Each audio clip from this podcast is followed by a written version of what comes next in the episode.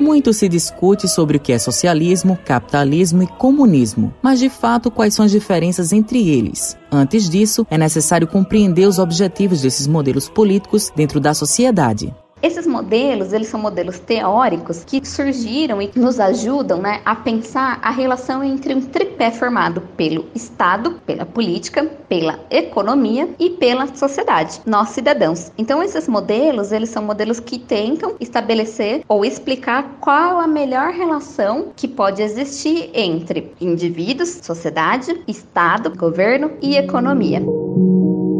Esse depoimento é de Joyce Luiz, mestre e doutoranda de Ciências Políticas pela Universidade de São Paulo e pesquisadora do Núcleo de Política e Eleições do Centro Brasileiro de Análise e Planejamento. Joyce explica a distinção entre o modelo socialista e comunista. Tanto o socialismo quanto o comunismo, ele se opõem ao capitalismo. O socialismo, ele prevê que a classe trabalhadora, que uma maioria de trabalhadores assuma o poder no Estado, ou seja, assuma o governo e a partir do Estado comece a gerar condições mais igualitárias para a sociedade. Comece a tirar a propriedade privada e comece a tornar a relação entre trabalhadores e proprietários mais iguais. E o comunismo é, os indivíduos são todos iguais iguais e eles passam a produzir e a contribuir um com o outro mutuamente. E aí o Estado não precisa ser mais necessário para regular essas interações.